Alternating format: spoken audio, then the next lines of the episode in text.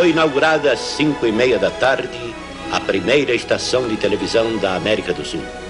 TV Tupi Difusora, Canal 3 de São Paulo. Hoje, Canal 4. O Bispo Auxiliar de São Paulo, Dom Paulo Rolim Loureiro, deu a bênção nos equipamentos que os artistas tinham ido buscar em Santos em caravana meses antes. O fundador, jornalista Assis Chateaubriand, fez um discurso. E a madrinha da cerimônia, poetisa Rosalina Coelho Lisboa, leu uma oração que começava: A televisão, essa criança desconhecida entre nós. Olá, sejam bem-vindos. Em uma noite do dia 18 de setembro de 1950, às 22 horas, um pequeno número de brasileiros passava a conhecer uma tecnologia de comunicação que décadas mais tarde penetraria de maneira considerável em todos os lares do país, provocando uma mudança cultural de forte impacto e ajudando a consolidar a identidade nacional. Naquele dia, com alguns sobressaltos e bastante improvisação, foi ao ar o primeiro programa da televisão brasileira. A PRF3 TV, emissora associada de São Paulo, que se tornaria conhecida como TV Tupi, fazia a sua primeira transmissão. Completando 70 anos neste mês de setembro de 2020, a televisão brasileira transformou-se sensivelmente nestas últimas sete décadas. Das emissoras com transmissões locais, surgidas na década de 50, a televisão se expandiu pelo país, revelando as diferenças regionais, padronizando comportamentos e tendências, atraindo milhões de lares em frente à tela pequena em coberturas jornalísticas, telenovelas e transmissões ao vivo de grandes eventos nacionais e internacionais. Não se pode entender o Brasil contemporâneo sem levar em consideração o meio televisivo. O podcast Escutando História celebra os 70 anos da televisão brasileira, apresentando momentos marcantes dessa trajetória e recuperando episódios curiosos e pouco conhecidos de uma história que tem forte ligação com as próprias mudanças sociais do país neste período. 70 anos em que o panorama político, as artes, a cultura, o esporte, a religiosidade e os contrastes sociais do país influenciaram e foram influenciados por um meio de comunicação que ainda exerce um forte fascínio em nossa sociedade.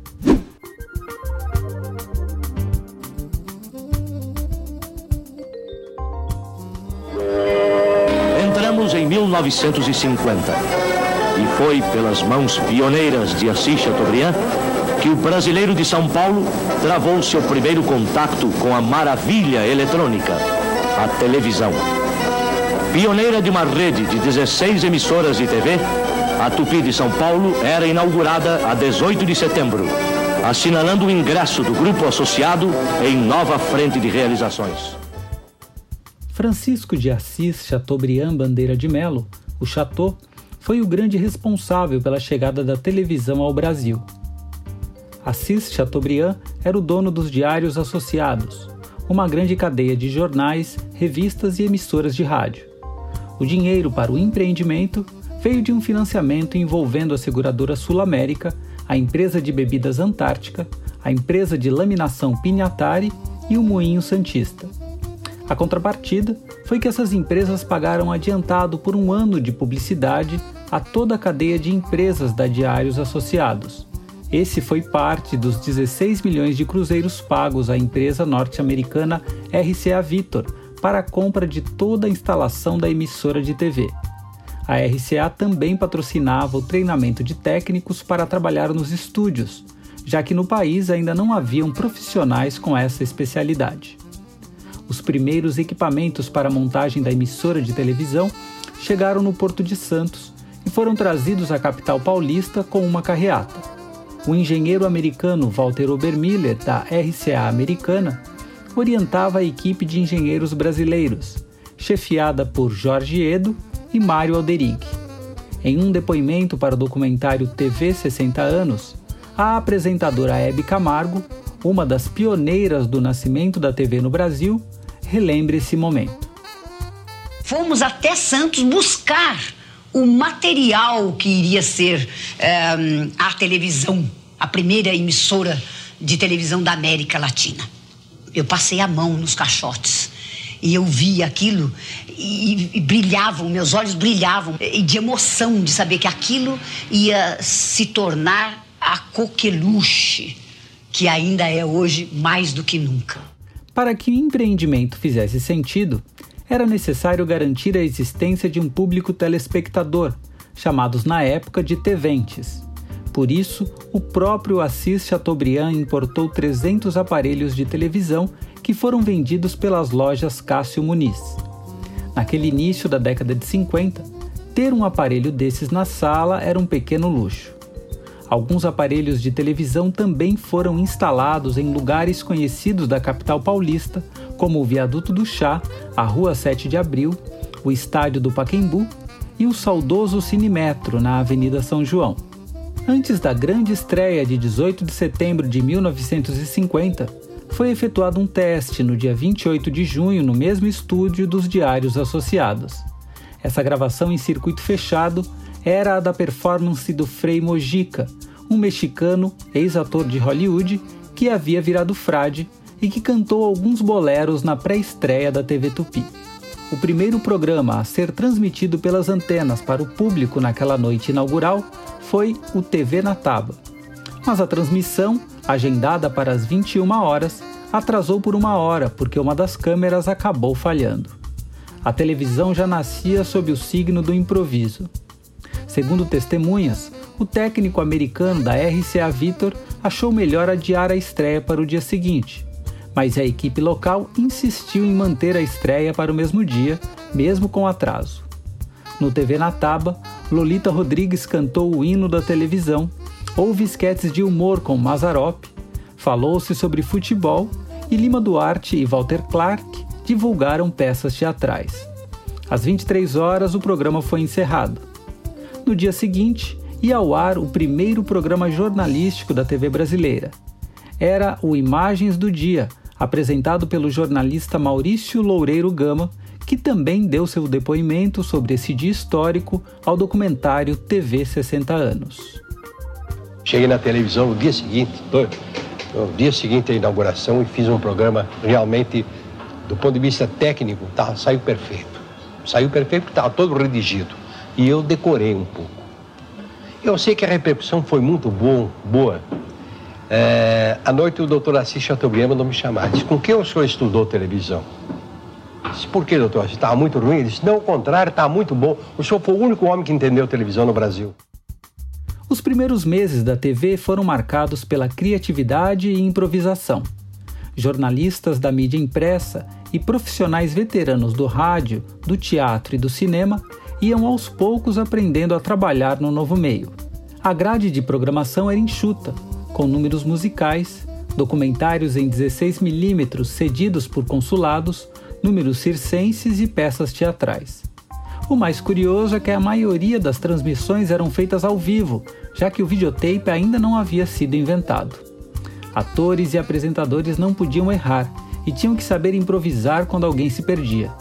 Por isso, Erros e até alguns acidentes eram bastante comuns. Em uma cena de duelo entre os atores Alberto Maduari e Nelson Coelho, por exemplo, um deles tropeçou e derrubou o cenário do estúdio. O cameraman conseguiu desviar a câmera e focalizar apenas o rosto dos atores que não conseguiram disfarçar um ataque de riso pelo incidente. Em 1951, era inaugurada a TV Tupi do Rio de Janeiro, em 1952, surge a TV Paulista, Canal 5. A TV Record, Canal 7, foi fundada em 1953. Ao longo das décadas de 50 e 60, novas emissoras de televisão vão surgindo nas capitais do país e o meio televisivo vai se profissionalizando cada vez mais.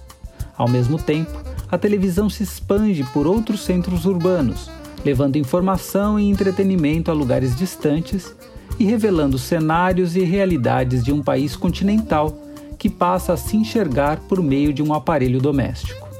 Uma parte considerável do imaginário da população brasileira passava a ser forjado pelas imagens transmitidas por antenas e por satélites.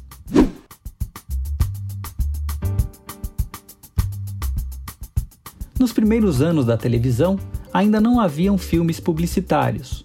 Os patrocínios da programação, principal fonte de receita do empreendimento televisivo, eram feitos ao vivo pelas garotas propaganda, o que poderia resultar em alguns erros e incidentes que toda transmissão ao vivo está sujeita. Aos poucos, com a profissionalização do meio, as propagandas na TV passaram a ser mais sofisticadas e muitas delas acabaram se tornando tão famosas que ainda fazem parte da memória afetiva de muitas gerações. Bate? É o frio. Não adianta bater, eu não deixo você entrar. As casas pernambucanas é que vão aquecer o meu lar. Vou comprar flanelas, lãs e cobertores. Eu vou comprar nas casas pernambucanas e nem vou sentir o inverno passar. Casas pernambucanas, onde todos compram lãs, flanelas e cobertores. Thank you.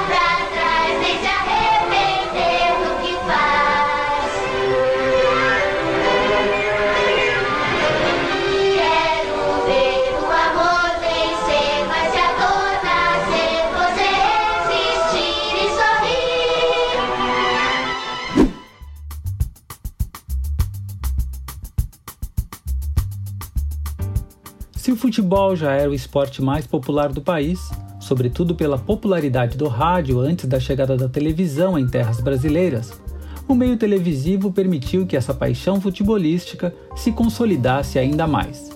A TV Tupi já transmitia jogos de futebol realizados em São Paulo e cidades próximas logo após a sua inauguração, em 1950. Em 1952, foi fundada a TV Paulista, comprada posteriormente pela Rede Globo, que vinha para concorrer com a Tupi nas transmissões esportivas. O jornalista Luiz Guimarães, locutor esportivo da TV Paulista, contou que muitas vezes teve que fazer a locução tanto no estúdio da TV, na esquina da Avenida Paulista com a Rua da Consolação, quanto no próprio estádio do Pacaembu. Devido à proximidade entre a emissora de TV e o estádio, ele esperava um intervalo para correr ao campo e colher as entrevistas com os jogadores. Em 1956, a TV Tupi fazia a transmissão do jogo Brasil e Itália do Maracanã para São Paulo. Conta-se que o técnico da emissora, Reinaldo Paim, fez uma experiência para conseguir a transmissão. Instalou antenas de tela de galinheiro em Ilhabela e Itapeva. A criatividade brasileira impressionou os técnicos americanos. Era a primeira transmissão entre estados do país de uma partida de futebol. O sucesso da primeira transmissão interestadual de um jogo de futebol e o aumento na venda de aparelhos estimularam as emissoras a investir em tecnologia, mas ainda não havia estrutura para uma transmissão internacional. As duas primeiras grandes conquistas do país na Copa do Mundo, em 1958 e 1962, foram acompanhadas pelo rádio. Só em 1970 o país consegue acompanhar pela TV uma Copa do Mundo, eternizando a conquista do tricampeonato na memória de muitos. 5, 4, 3, 2, 1. México. Minuto zero de uma sensacional transmissão da Copa do Mundo pela rede de emissoras associadas. Rede Globo de Televisão e Rede de Emissoras Independentes. Minuto Zero. Esso, Gillette, Souza Cruz, juntas para dar ao Brasil a primeira Copa do Mundo ao vivo. Alô, alô, México! A ditadura vivia o seu momento mais fechado. Dois anos antes, havia sido promulgado o AI-5. O regime militar se aproveitava do sucesso do país no futebol e do chamado milagre econômico para propagandear um orgulho nacional descolado da realidade social que a ditadura tentava disfarçar. A televisão serviu de instrumento para o regime, não só como meio de propaganda, mas também como formação de uma identidade nacional que o projeto da ditadura civil-militar pretendia estabelecer. Vários aspectos da sensação de pertencimento nacional nasceram dessa percepção criada pela televisão. É um país que vai pra frente. Oh, oh, oh, oh, oh. De uma gente amiga e tão contente. Oh, oh, oh, oh, oh. Este é um país que vai pra frente. De um povo unido de grande valor. É um país que canta, trabalha e se agiganta. É o Brasil do nosso amor. Dizem que Roque Santeiro, um homem debaixo de um santo, ficou defendendo o seu canto e morreu. Mas sei que ainda é vivente na lama do rio corrente, na terra onde ele nasceu. Rock Santeiro, música de Sai Guarabira, cujo trecho acabamos de ouvir, foi trilha sonora da telenovela de mesmo nome, de autoria de Dias Gomes e Aguinaldo Silva. Foi um dos maiores sucessos da história da televisão, curiosamente censurada pela ditadura em 1975 e retomada e finalizada na redemocratização, dez anos depois. É considerada, junto com Vale Tudo, uma das novelas que representam o ápice da trajetória das telenovelas no Brasil. Nesses 70 anos de história da TV, poucas produções tiveram o alcance das telenovelas, inclusive na própria criação de um sentido de pertencimento nacional. Como diz a socióloga e pesquisadora Esther Hamburger, em uma análise sobre as novelas no cotidiano nacional, a TV capta, expressa e constantemente atualiza representações de uma comunidade nacional imaginária. Ela dissemina a propaganda e orienta o consumo, que inspira a formação das identidades. Por conta disso, as telenovelas revelam o surgimento de um novo espaço público sobre opiniões, tendências e valores. A primeira telenovela do país foi Sua Vida Me Pertence, com autoria e direção de Walter Foster em 1951. Teve 15 capítulos e era exibida ao vivo às 20 horas, duas vezes por semana. Foi nela que aconteceu o primeiro beijo exibido na televisão entre o próprio Walter Foster, que também atuava, e a atriz Vida Alves, seu par romântico na trama. A primeira novela diária foi 25499 Ocupado, uma adaptação de uma novela argentina. Na trama, o par romântico era formado por dois atores cuja trajetória se confunde com a própria história da TV: Glória Menezes e Tarcísio Meira. Nos anos 60, a TV Tupi e a TV Excelsior emplacaram os grandes sucessos das telenovelas. O Direito de Nascer e Alma Cigana, dramalhões latinos adaptados, foram dois destaques da Tupi. Na Excelsior, A Moça que Veio de Longe, de Ivani Ribeiro, e A Deusa Vencida. A TV Globo surgiu em 1965 e seus primeiros dramas televisivos diários eram dramalhões de capa e espada bastante distantes da realidade do país. A cubana Glória Magadã era a grande autora responsável da emissora pelas telenovelas nesse estilo. A grande revolução veio na TV Tupi com a novela Beto Rockefeller, uma ideia original de Cassiano Gabus Mendes, escrita por Braulio Pedroso e com direção de Lima Duarte e Walter Avancini. O personagem principal era vivido pelo ator Luiz Gustavo, e a trama é considerada um divisor de águas ao apresentar uma narrativa próxima do cotidiano das pessoas comuns, com diálogos incorporando gírias e expressões do dia a dia. Beto, O anti-herói e personagem principal oscila entre o alpinismo social e sua vida simples na classe média baixa paulistana. Com essa virada para histórias mais realistas, os dramalhões davam lugar a narrativas com as quais o público se identificava. Em 1969, a própria Rede Globo encerra a era dos dramalhões latinos com Véu de Noiva, de Janete Claire. A partir dos anos 70, a TV Globo se torna hegemônica na produção de telenovelas. Janete Claire escreve grandes sucessos como Irmãos Coragem, Selva de Pedra, Pecado Capital, O Astro e Pai Herói. Seu marido, o dramaturgo Dias Gomes, traz a realidade brasileira dos subúrbios cariocas e do microcosmo regional do país em Bandeira 2, Assim na Terra como no Céu, O Bem Amado, a primeira novela a cores da TV brasileira, e Sara Mandaia. Thank you.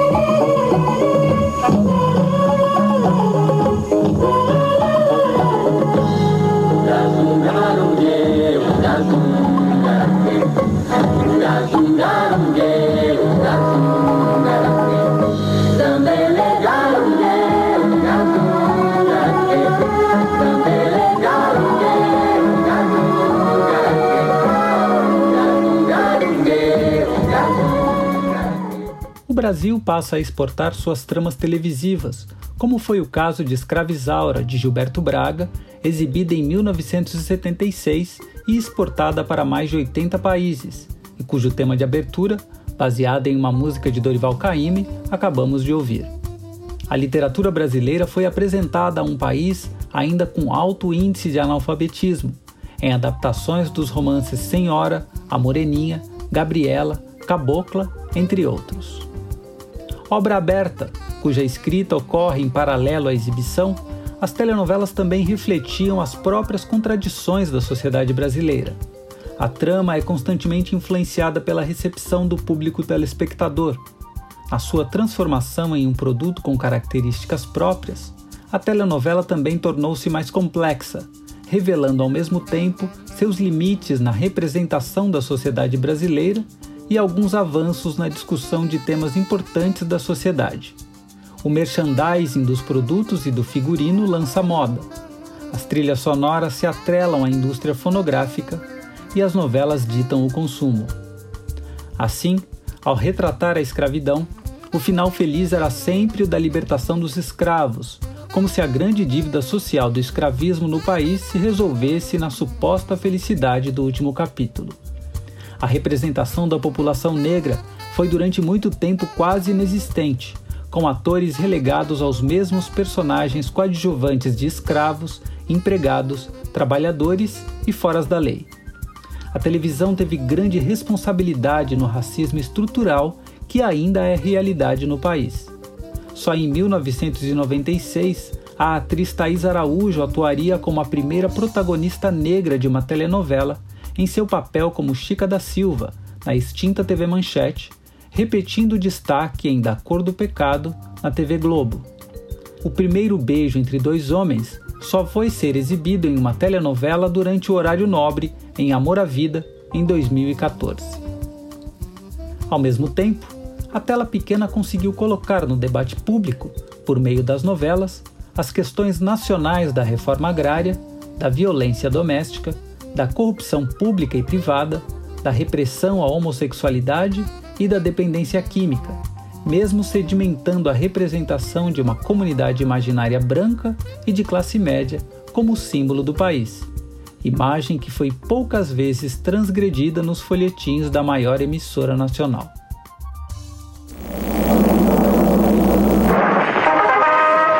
Aqui fala o seu repórter testemunha ocular da história, em edição extraordinária em homenagem aos jornalistas do Brasil.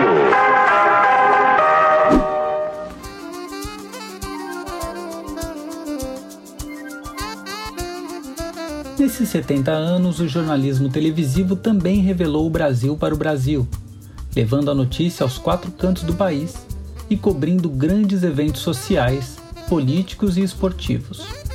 O repórter Esso, cuja vinheta acabamos de ouvir, já existia no rádio e ganhou sua versão televisiva na TV Tupi em 1952. A influência do jornalismo radiofônico permaneceu por vários anos nos primeiros programas jornalísticos da TV. Em 1969, surge o telejornal que faria parte do cotidiano semanal de muitos brasileiros.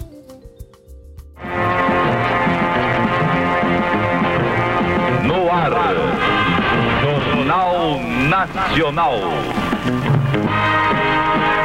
A notícia unindo 60 milhões de brasileiros.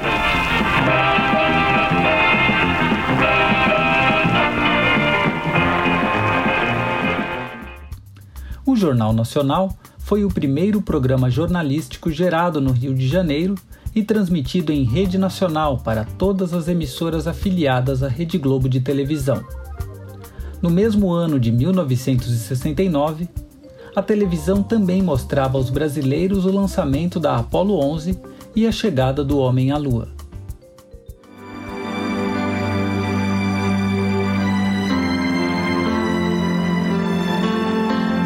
Estamos em Cabo Kennedy, a caminho do espaçoporto, quando todas as atenções se voltam para o lançamento da Apollo 11. Aqui começa a nossa reportagem, vai mostrar Cabo Kennedy a você, terminando lá com a plataforma de lançamento, apresentada de perto pela primeira vez com absoluta exclusividade para o Brasil, para a Rede Globo de televisão. E foi por meio da televisão que o país também acompanhou as grandes tragédias nacionais e internacionais. O mundo político e econômico também entrou nos lares, tanto nos pronunciamentos oficiais de presidentes e autoridades em rede nacional, como nos debates e na propaganda política. A televisão brasileira também mostrou um país unido como poucas vezes se viu em torno de um ideal político: o desejo de votar em eleições para presidente na campanha pelas diretas. Falaram os governadores Tancredo Neves, de Minas Gerais, Leonel Brizola, do Rio de Janeiro, Franco Montoro, de São Paulo. Presença de uma grande multidão no Vale do Anhangabaú. São Paulo repete hoje o sucesso da manifestação do Rio de Janeiro. Bete Carvalho, os governadores presentes, todos os presidentes nacionais dos partidos, os políticos aqui, vocês todos, mãos erguidas, vamos concentrar e vamos cantar para finalizar a maior concentração da história do país, da América Latina. Parabéns, São Paulo. Vamos todos, todos cantar o hino nacional brasileiro. Infelizmente, os brasileiros só puderam votar para presidente em 1989, não sem antes ver na televisão o anúncio de vários planos econômicos que tentavam vencer a hiperinflação que persistia. Brasileiros e brasileiras, as principais decisões são as seguintes: criação de uma nova moeda, o cruzado, extinção do cruzeiro, com paridade inicial de um cruzado por mil cruzeiros.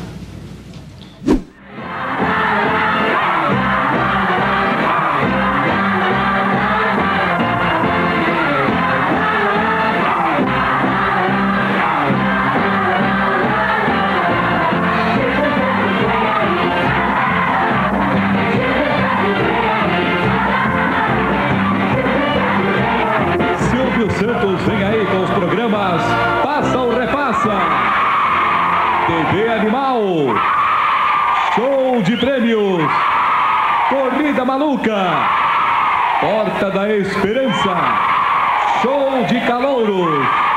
E com vocês no palco, Silvio Santos e o programa Qual é a Música? Alô, aí, Alô, Abelardo Barbosa. Alô, está o governo da frota. Alô, Chacrinha, baixarinha, manduranha, discoteca.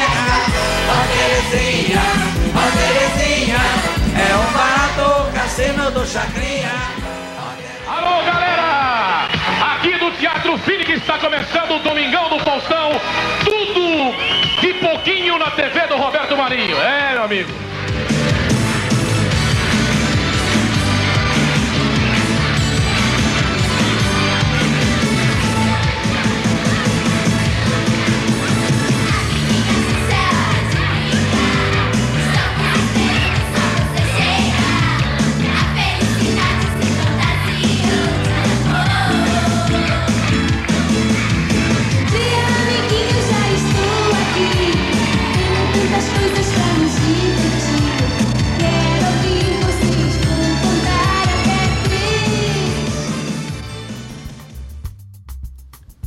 Longo desses 70 anos, a televisão brasileira criou figuras que fazem parte do patrimônio cultural do país, únicas em sua peculiaridade exatamente por estarem inseridas em uma espécie de simbiose entre uma certa brasilidade e as características do próprio meio televisivo.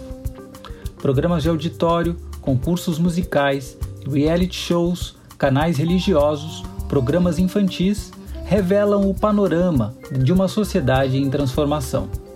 A televisão mudou como mudou o país. Assim, a televisão brasileira também é um espelho de sua própria sociedade, revelando não só o reflexo dessa imagem construída, mas também as falhas que essa mesma imagem tenta ignorar. Por essa razão, a televisão, como todo meio e tecnologia, representa ao mesmo tempo a persistência ou o aprofundamento de velhas desigualdades sociais e culturais, como também a potência de grandes avanços e transformações. Nesses 70 anos, celebramos seus avanços e possibilidades porque demonstram que é possível acreditar em um futuro positivamente transformador. Nós ficamos por aqui, até a próxima.